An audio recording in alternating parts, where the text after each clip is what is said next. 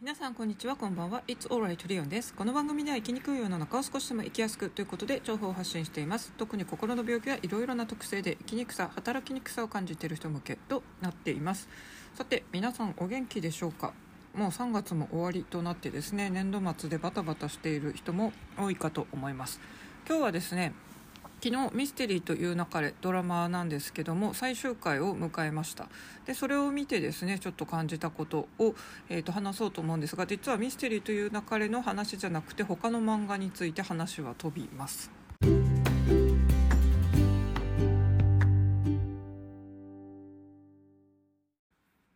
昨日ですねドラマフジテレビの月9のですねミステリーという流れが最終回を迎えました。皆さんこちらご覧になっていたでしょうか？今日はこの話もしますがまあちょっと話は後ほど飛ぶんですけども、えー、こちらですね漫画原作。で漫画自体も非常に面白いということで漫画界でもですねなんかもうぜひ読んでみたいな声がすごい高くて私も原作はそういう声からですね最初は電子コミックスで無料で割と読める3巻ぐらいまで読めるんでそちらでガーッと読んでですねでも全然もう止まらなくてですねこれはもう課金してでも読みたいということで課金して結構読んだつもりでいましたがドラマを見てるとですね私の知らないエピソードも結構出てきてたんであまだまだあの読んでない原作く追いついてないなということであの今度じっくり全部読みたいなと思っております。でまあ人気漫画の原作というとやっぱり実写化となるとですねこのキャラクターのそういうイメージと違うっていうこう原作中と言われてる人たちのこう不満な声とかも出がちでこの作品もかなりですね多くの役者さんとあのイメージ違うっていう結構不評なあの不満を上げる声も多かったりしたんですがやっぱりですねあの演技うまい役者さんが揃ってたのでですね割とこうドラマが回進むごとにあのそういう声もなんとなく少し薄まってきたような気がしています。まあ、主人公のあの整君もですね漫画だと割とふにゃっとした印象なんですけども、まあ、須田君は割と目がキリッとしてるんですね。で特に初回とかはですねかなりリズムで話しててきつい印象も受けたんでですねちょっときつすぎんじゃないかみたいな雰囲気もありましたが、まあ、あの回が進むごとにですねあの須田君なりのこう整君ってなりましたしあと風呂光さんもですね原作だと全然恋愛エピソードがないんですけども、まあ、月9かつての恋愛ドラマのこの時間帯っていうのもあってかですね恋愛エピソードがちょっと無理やり込められちゃってたとは思うんですけどまあ風呂光さんを演じる伊藤沙莉さんの演技自体は良かったと思います。あとですねガロ君とかライカさんとかすごいあの原作だと美男美女に描かれている気がしますけども、えー、こちらもですねどちらかというとこう顔面を寄せるっていうよりは演技力をあのある人を当てたかなっていうのでですね瑛太さんとあと角川麦さんがどちらもやってて特に角川麦さんのですね焼肉会と言われたあの本当はですねあの主人公千夜子さんの別人格彼女を守るために、まあ、ちょっと乖離した人格ということで現れていたライカさんなんですけども、えーまあ、千夜子さんの病状が安定したということでですねもうあの消えるっていうことは前々から整君にも言ってたんですけどついにですね焼肉会で、えー、焼肉一緒に食べてですね淡いデートのような2人の時間を過ごして最後にライカさんは消えていくで整君はちょっとショックで信じられなくて病院に確かめに行くんですけどあの同じ姿なんですけど、まあ、やっぱり人格はですね千夜子さん、まあ、精神年齢が10歳ぐらいということで子供のあの顔つきと言葉つきに変わっててこれは本当に角川麦さんの演技力光ってましたよね。ちなみに話それますけど角川麦さんというと私はですね「探偵の探偵」っていう、えー、木曜日の10時でフジテレビでやってたのを思い出しますこちら北川景子さん主演でですねまあそのタイトルの通り探偵の探偵の話なんですけどもあの非常にですねダークというか結構犯罪とかを描いたやつでですね多分繊細さんとかは見ててきつくなったんじゃないかなと思います。まあ、私がまさにそのパターンでですね、あの DV されてて、まあ、あのそういう DV 夫から逃げてきたという女性を集めてですねまたその DV 夫のところに返すみたいな非常にあの女性からしたらですね腹綿が煮えくり返るようななんともですね胸くその悪いすごいさっきからひどい言葉使ってますけどそういう、えーと、犯罪のラスボスがなんと角川麦さん、まあ、女性だったということでちょっとびっくりしちゃいましたね。あこれはもともと北川景子さんの、えーと、妹がですねあのその事件に巻き込まれたというのでですねその、まあ、復讐のような意味合いも込めてのドラマだったんでかなりダークな話ではありましたがすごい印象的なドラマでもありました。であのガロ君もですね瑛太さんあの最終回は整君以上にかなり出ずっぱりでですね緊迫したシーンですごいあの演技力が光っておりましたけども、まあ、最後ですね整君とガロ君が久しぶりに再会してですねガロ君が一緒に行かなきゃみたいな感じで言ったセリフで一旦あの10時過ぎの時間またいでですね始まってすぐだったんでまあこれまだ続いてその2部に続きますなり映画化映画になりますよみたいな感じで告知が入るのかなと思って見てたんですけどその後ですねなんかあのドラマとドラマの間のなんか23分の短い番組とかってあるじゃないですか。あれに急に変わったんでですね。なんかあれ何の告知もないまま終わったのって私は思ったんですけど私こういうドラマとかスポーツとかですねあのネットの実況を一緒にこう楽しみながらみんなの感想を見ながらですねこうまるで大勢で見てるかのように楽しむんですけどやっぱり実況民もですねほとんどの人が「え終わったの?」って同じことをつぶやいてたのでですねあのみんな同じような感想を持ったのかなと思います、まあ、当然あの終わり方なんでですね絶対ドラマの第2部なり、まあ、映画になるのか分かりませんけど続きはあるはずなんですけどもなんか告知なかったような気がしますね。何なんだでしょうで今あの須田君ヤフーニュースとかでなんか休業していますみたいに出てますけど今はちょっとお休みしてるってことなんですかね。そこそれが明けてからまたこの続きとかを取るんでしょうか。ちょっとそこら辺私芸能通じゃないんでわからないんですけども。で今回ですねあの最終回の辺りとかに登場した、まあ、あの連続殺人鬼のあの犯人のですねジュートって役を演じてたのが北村匠海さん。でこれ前回、えっと、登場した時はですね、まあ、後ろ姿でこう白っぽいコートを着て白っぽいというか白いコートを着てですねなんかツインテールのあの人がですねスーツケースを引きずりなんか引っ張っているというシーンが防犯カメラとかに映ってるみたいな感じで出てきてたと思うんですけども、えっと、この後ろ姿を見た時にですね多分私も気づきましたけど多くの人があこれ女装だよねって気づいたと思います。やっぱりですねあの女装したはずでもですね後ろ姿そうやって映ってるとですねがたいいいんですよね。なかなか女性でああいう感じにはあの服着たらならない感じなんであの実況民も多くの人がですね女装だと思ったって多くの人が書いてましたが私もこれはあ女装っぽいなっていうふうに、えっと、見ていました。私全然ミステリーとかですねこういうなんか刑事物とか特に犯人当てとか得意でもないんですけどこれはさすがに女装って分かりました。でまあ女装のこう男子っていうつながりからですね連想が私もあのトレングスファインダーの着想持ちなんでですねそこから話が飛んで今日は後半はですね女装男子が出てきた、えー、漫画後に実写化いろいろされてるですねクラゲ姫について語りたいと思います。さて女装男子というキーワードから私が連想すぐしたのがですねクラゲ姫ですこちら原作は漫画で東村明子先生の作品です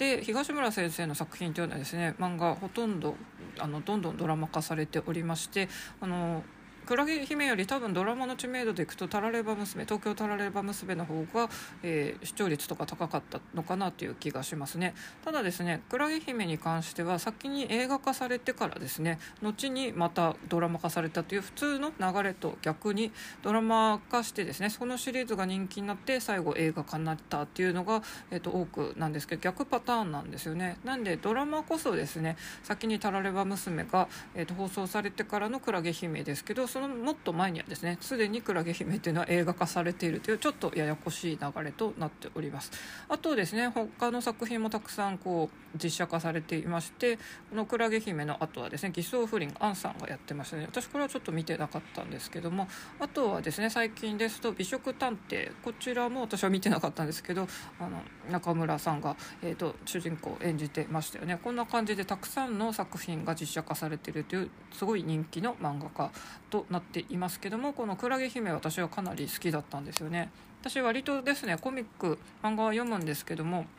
やっぱり物が溜まっていく。結構ですね。私はちょっと過去のいろいろあったことからですねちょっとミニマリスト的になっているのでですねあのなるべく持たないで済むものは持たないでおこうっていう感じでコミックスはですねやっぱりあの持たないものに入っておりましてめったに漫画はあんまり買い揃えないんですけどもこの作品は好きでですね、まあ、それでも全部は揃えるとかしないで自分の好きなお気に入りの巻だけコミックスを買ったっていう私の中では結構珍しい、えーとそれぐらい気に入ったっていう作品でした。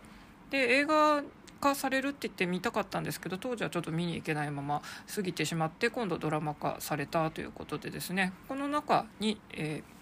女装男子というのが大きな役割で出てきております。もともとどんなストーリーかというとですね、まあ、オタク少女オタクといってもですねあのクラゲオタクとかなんでちょっと一般的なオタクっていうのとはなんかイメージ違うかもしれませんが、まあ、オタクである月見というあの女の子はですね同じオタク仲間と一緒に雨水館というこう下宿みたいな古いレトロな建物で、えー、共同生活を送ってました。ここに住む人たちはオタク活動をしててですねでちょっとコミュ障気味な面もあってですねみんなニートで暮らしているというですねちょっと働かなきゃと思いながらまああの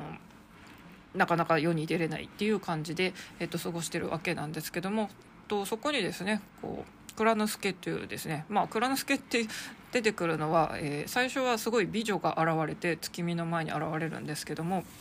あのまあその時はクラコみたいな風にみんなで名乗っているんですけども実はまあ女装した男性だったということでですねこれを、えー映画ではですね須田君が演じてましてドラマだと瀬戸君が演じております、まあ、さっきですねあの男性のこう女装っていうのは結構ごつくて分かりやすいって言いましたが特にですね須田君はですねこの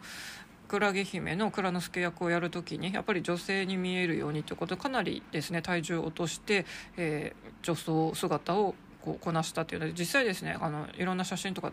探索すれば出てくると思いますけどかなり足とかもスリムでですねあの女性としてもですね、うんと、見えるんじゃないかという感じですね、まあ、瀬戸君はそれに比べるともうちょっとがたい良い感じでしたけどそれでももともとああいう綺麗な顔立ちの人が女装したらそんなあの問題なく普通に女の子として蔵子としてやっておりましたけどもそしてこの、えー、主人公である月見役をですね、えー、映画ではのんさんがやっておりましてドラマだとと芳根京子さんがやっておりました。この2人どっちもですねあの可愛らしい感じの女優さんでめちゃくちゃ演技がうまいと、えー、呼ばれてますよね。でどちらもあの映画は映画で良かったと思いますしドラマはドラマで良かったと思います。私映画は多分ですね映画館で見れなくてちらっと1回見たとは思うんですけどもやっぱりドラマはですね毎週毎週見てたんでそっちの方がキャラクターとかキャストの人にはなんとなく親しみがあるかなっていう気がしますね。ただどちらもキャストちょっと当然違っているんですけどもどっちも良かったと思います。とあとですね、まあ、この話どんな話なのっていうとあのまあクロノス系とお兄さんシューシューというあのちょっとあの恋愛に送ってなお兄さんがいるんですけどもこれと月見の三角関係みたいな話がメインなんですけどもあのドラマだとなぜかですねちょっと弟とかに代わってシューシューが弟になってたような気がしてですねちょっとストーリー改変されてましたけども基本ですねこのシューシューお兄さんもなんか好感持てますし蔵之介は蔵之介でですね割とこうあの自分の主張もしつつで、えー、こう割とみんなを引っ張っていくですね。バイタリティのある役柄ですし、まあ、月見はですねあの最初は見かけは本当にですねお下げでこうなんか瓶底眼鏡みたいなかけて、まあ、見た目はダサいみたいな感じの女の子なんですけども、まあ、これは少女漫画のですね、えー、夢を詰め込んでいるというのでですね2つの女の子の夢をどちらも叶えてる女性です。一つはですね、まあ、そういう見た目さえないんですけどこの眼鏡を取ったら美人っていうのはめちゃくちゃ あの漫画界でよくある話なんですけどまさにそれを字で言ってまして、まあ、あのお前もちょっと服装を変えてみたらみたいな感じで蔵之介があの彼女にメイクを施してあとファッションもですね彼の持ってるのを着せるんですけどもそしたらなんとまあですね目目麗しい女性に変身ということでこの変身した姿に兄のシューシュが一目惚れしてしまうというですね まあなんとも面白い話なんですけど最初の頃はあのシューシュはですね変身前のちょっとそのオタク姿の月見とは別人と思ってたんですけど確か話が進んだらあのどっちも受け入れたてたような気ももうちょっと古い作品で今フォミックスも私手元ないんでちょっと忘れちゃいましたけども。蔵之介はもともとですね彼女のそのオタク趣味のこともクラゲ好きなことも全部を知っていて、まあ、彼が変身させてんでですね全部月見のことは受け入れててですね、まあ、後半になると蔵之介っていうのはすごい美形でですねあの女の子からモテモテで、まあ、割と女の子と軽い感じで遊んでたりしてたんですけどもまあやっぱり月見と、えー、一緒に過ごすことになってですねまあ月見のことが好きなのかみたいな感じで自問自答したりしててですね、まあ、この恋愛はどっちとくっつくんだみたいに結構最終話が近づくと私もどうなるんだろうと思ってましたが確かそこはあんまりはっきり描かれないで終わったどちらかというとですねよく高橋留美子先生ルーミックワールドにありがちなこの 俺たちの戦いはこれからだみたいなですねなんかはっきりしたまま終わったような、えっと、話でしたね。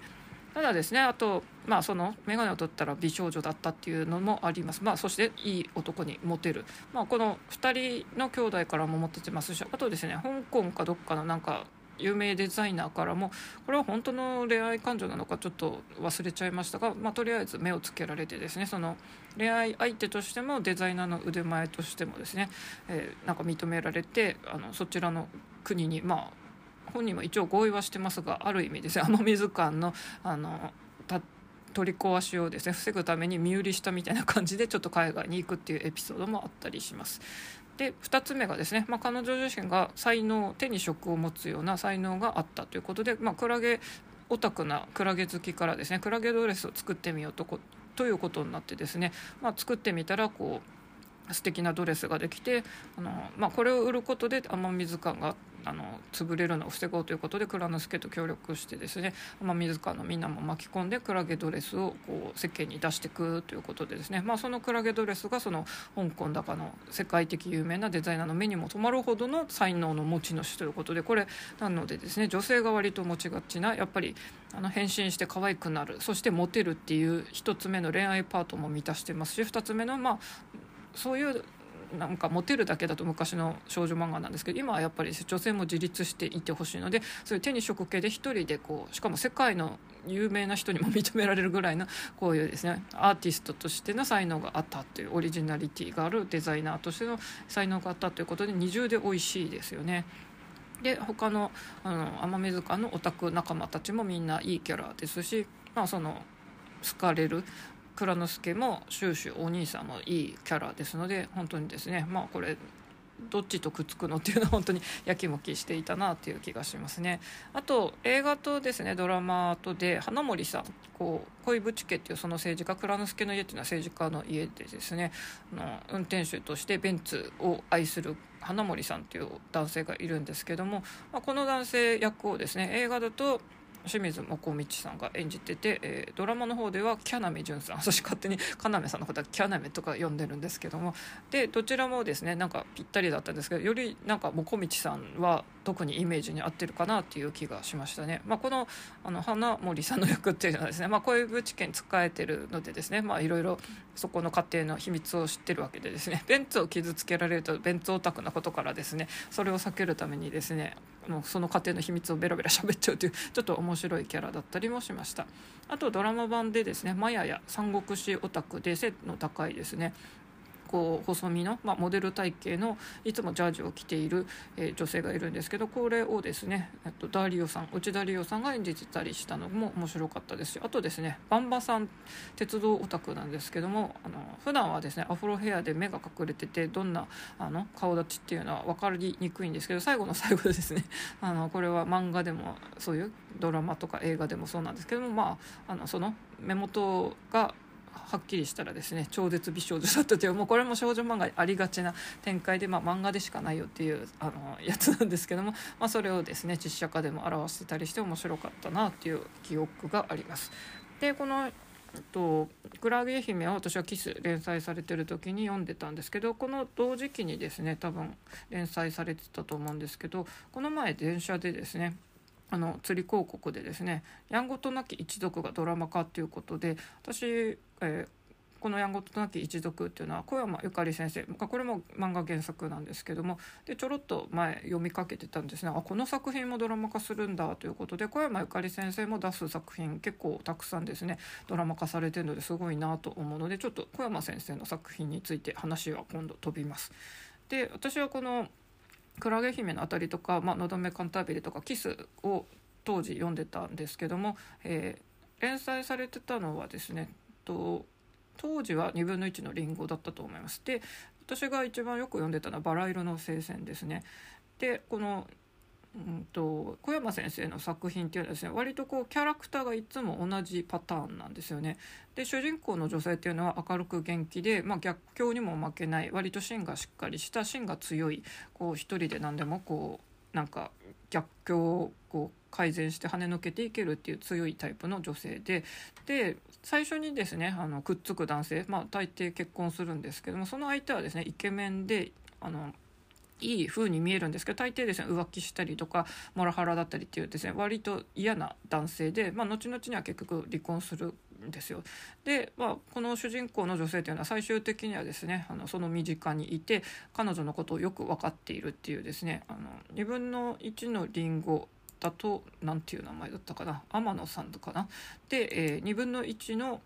じゃなくてバラ色の聖戦の方だとですね浅野さんっていうですねあの、まあ、ちょっとキャラとしてはですねあのいつも小山先生の作品って主人公の女性の顔立ちもいつも割と同じでですねであの最初にくっつく男性、まあ、イケメンだけどちょっと実は嫌な男だったっていうのもあのパターン決まっててでこの最後にくっつくっていうあの2番手の男もですね同じタイプです。で一番特徴的なのがめちゃくちゃ嫌な女が登場するライバル役が登場するということで特にですね2分の1のリンゴの夏子はめちゃくちゃ嫌な、えーと、役で本当にですね主人公光るかな？光のの、えー、本当に邪魔ばっかりするですねもう多分これ当時キスを読んでた人はみんなですねもう夏子何なのって 結構ですねもう憤慨しながら読んでたと思います。でこれがですね別作品の「バラ色の聖戦」この作品はですね主人公一主婦だった誠がですねあのもともと背が高くてですねあのモデルを目指すということになってですね後のライバルはサラさんというあのモデルなんですけどこのサラさんもまた嫌な女夏子と同じポジションにいる。でこの、えー、夏子とかサラさんも同じような顔の像をつけてですね。まああの漫画家なんだから同じこうキャラクターデザインになるよねってことではあるんですが結構小山先生のはそれがはっきりとですねいつも同じパターンなんですけどまあそれで割と主人公はいつも何かですねトラブルに遭う。でバラ色の聖戦はそのサラさんに嫌がらせされながらのモデルをこう駆け上っていくってやつですし2分の1の聖戦はですねまあこれは割と恋愛メインの話なんですけどもこう視覚関係の中で本当にですねライバルの夏子が主人公にめちゃくちゃ嫌な本当嫌な態度をとっていくとですねあのぜひ夏子 あの気になる人は2分の1のリンゴ読んでみていただきたいんですけども、えっと、2分の1のリンゴはドラマ化してないんですかね、えっと、バラ色の聖戦がドラマ化されてましたしでさ今度近々ですねこのやんごとなき一族。これはですねなんか芦屋の超名門な家に嫁いだですね一こう市民の主人公とまあそのもともと金持ちの家に所属してながらその風習が嫌で飛び出したっていう男性と結婚したんですが、まあ、そのやんごとなき一族の風習とかにとらわれて、まあ、どう生きていくかみたいな感じなんですがこれもあのヤフーとかでたまにですね1巻だけ無料みたいな私も途中まで読んでですねまあ本当に小山ワールドなんですけどもあの今後どうなっていくんだってこのやんごとなき一族の人たちもみんな性格悪いぞっていう感じなんですよね。あの結構昼ドラと結構似た感じのですねあのテイストかなって思いますけども、えーと、小山先生の作品も非常に面白いあとは割とまあ昔から活躍されてる先生なんでですね、まあ、絵柄はあの割と昔少女漫画を読んでた人にあの親しみのあるような絵柄かなっていう気がしますがとですね小山先生ファンがよく集まって語ってたのを私も見てたんですがあの青ざめる時の表現として漫画ではですねあの目の横に青縦線を引くんですけども、まあ、これちびまる子ちゃんでも よくありますしあとですね「あの進撃の巨人」の伊佐山先生だとこれが本当ほとんどですね この縦線が引かれててですね伊佐山線とすら呼ばれてるあの顔色が、まあ、青ざめてたりこう影ができている表現なんですけども、まあ、この小山先生の漫画結構みんなですねすぐ縦線がこう顔にあったりとかですねあとはこうまあ、少女漫画の表現でですねこうときめいたりするいいことがあったりする時にこう何でしょうねあれは泡なのか空気のそういうのを表すのかこう丸が飛んでるシーンがよく出てくるんですがこの表現が非常に多かったりしてですねみんなまた丸が飛ぶよみたいな感じで、えっと、ファンで話し合ってたりした思い出もあります。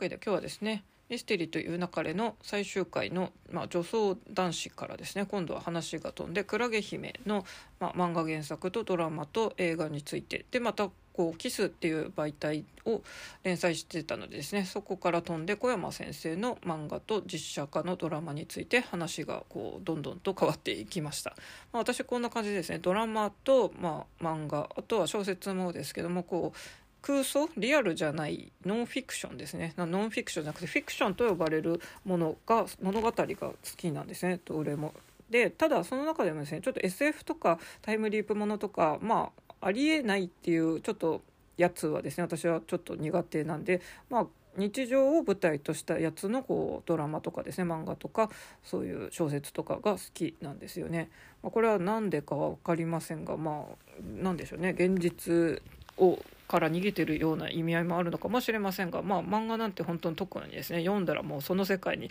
浸って嫌なこととかっても忘れちゃえるのでですね、まあ、それはそれであの面白い趣味だなと思ってますがあと小説もあと私は特に海外文学を大学時代とかですねあの読み漁っていましたしまああの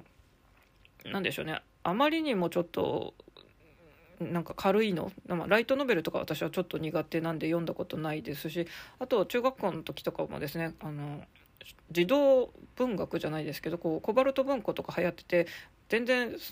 手を出す前はですね結構えこんなのもなんか子供騙しじゃないのとちょっと車に構えてたんですけど、まあ、実際コバルト文庫も読んでみたらあの面白かったですし当時すごい人気ありましたよね。私はその中でもあの成功シリーズという一人旅成功さんシリーズっていうのだけを読んでましたけどただその他にも藤本ひとみ先生とかですねすごいあの氷室冴子先生とかたくさんの人気作家さんがですね人気作を書いてたなというんですごいあの一時期はコバルト文庫とかすごい流行ってましたよね。まあ、そんな感じで物語好きでもありますが、えー、私はそんな感じで海外文学ばっかりをどっちかというと読んでるんでですねしかもあの今流行ってるっていうのより昔のこの名作と呼ばれてるのを追ってってるんでですね日本の文学っていうのはあんまり読んでないんですけどもその中で読んでるというとですね村上春樹先生は割とまあ一通りは読んだかなっていう気がします。ハルキストというまでは読み込んでないんですけどもあとですねもう一人同じ村がつく村山由佳先生あのまあ、この先生もいろんな作風があるんですが私はこの先生の割とですねこう青春系若者の恋愛を描いたやつがすごい好きです。でおすすめしたいのは「美味しいコーヒー」シリーズという、まあ、ファンはみんな「おいこう」と略してるんですけどこちらのですねとまあ、勝利と書いて勝利と呼ぶ主人公と、まあ、後に恋人となる彼の2人の恋愛模様ですね。もう非常に繊細なタッチでもう胸がキュンとなる切なくなるような感じでですね。本当に描いててこれずっと毎年夏とかにですね新作が出てるシリーズものだったんですけど本当に10年以上ずっと続いててと数年前にやっと完結したっていう感じの話なんですが、えー、とこれのですね「アナザーストーリー」が近々出るっていうのを村山先生ツイッターで見ましたんで非常に楽しみしみです。でこちらですね「ジャンププラス」の水曜日アプリだとですね漫画化されておりますのでこちら漫画でも楽しめますまあ私ですね 小説とかは自分で絵を描くんでですねキャラはこんな感じってイメージをもう絵で描いちゃうんでですね あの最初はこの甥っ子のキャラたちは漫画と私の自分の考えてたのと結構違ったんですね。自分では違和感があったんですけども、まあ、当然そんなのはみんなそれぞれですね。あの小説頭に思い浮かぶイメージってあると思いますので、まあ、その漫画家先生は漫画家先生で、えっと、これですねオールカラーで連載されててですね結構あの毎週なんで大変だと思うんですけどもあとですねちょっと面白いのがこのカレンっていう、まあ、すごい美人役役っていうか美人な設定のまあ、主人公の恋人役なんですけども普通あんまりこのカラーリングしないと思うんですけど髪の色をですねラムちゃんと同じ色で塗られてるんですよ。緑に、まあ、影、まあ、黒っぽい感じでですねツートンカラーで。でこれ多分ラムちゃんがそういう色をしてて他はですねあまりにもラムちゃんの印象があるんで他のこう漫画家さんとかってこの色をあんま使わないと思うんですよね。で実際この連載始まった時みんなコメントでやっぱりですねなんでラムちゃんカラーっていうので、まあ、ちょっとできればラムちゃんの色なんであんまりこの色使わないでほしいなっていうのはなんとなくあるんですけどもまああの別にこの色禁止ってわけで商標登録まあどうなんでしょう。ラムちゃんのカラーって別に使っちゃダメっていう決まりはないんですけどもまあ最初はちょっとそこ引っかかりもしましたが、まあ、あの漫画は漫画で非常に読みやすくなっておりますので、えー、興味ある人まあ小説読んでほしいんですけども当然ですね。小説よりは漫画の方が圧倒的にとっつきやすいのでですね。興味ある人。こう昔のちょっと携帯電話のないようなですね。ちょっと前の時代の恋愛物語なんではっきり言ってもどかしすぎて進みが呪いって感じるとは思うんですけど非常にその携帯電話とかないゆえのすれ違いでもうキュンキュン切ないで特に物語あの小説の方の後半はですねめちゃくちゃちょっと2人にはトラブルが降りかかってはっきり言って本当に主人公は辛い状況に陥ってしまうんでですね、まあ、2人の恋はどうなっていくのかっていうのが、えー、描かれております。これ本当に毎年夏にですねあのこういろんなフェアやるじゃないですか。あの講談社夏のなんちゃらフェアとかであとグッズとかも出るんですけども、えー、とそれで毎年楽しみにしてたりしましたね。で後半の方になるとですねだんだんあのあ今年もまた出ないんだみたいになってちょっと連載の間隔が空いちゃったりしてたんですけども。それでもですねあの何年かの時を経てやっと、えー、完結した作品ですがまた続きが見れるということでとっても楽しみです。すごい丸山先生のそのデビュー作の「エンジェルズ X」エンジェルズ・エッグ天使の卵の、まあ、英語版ですけども、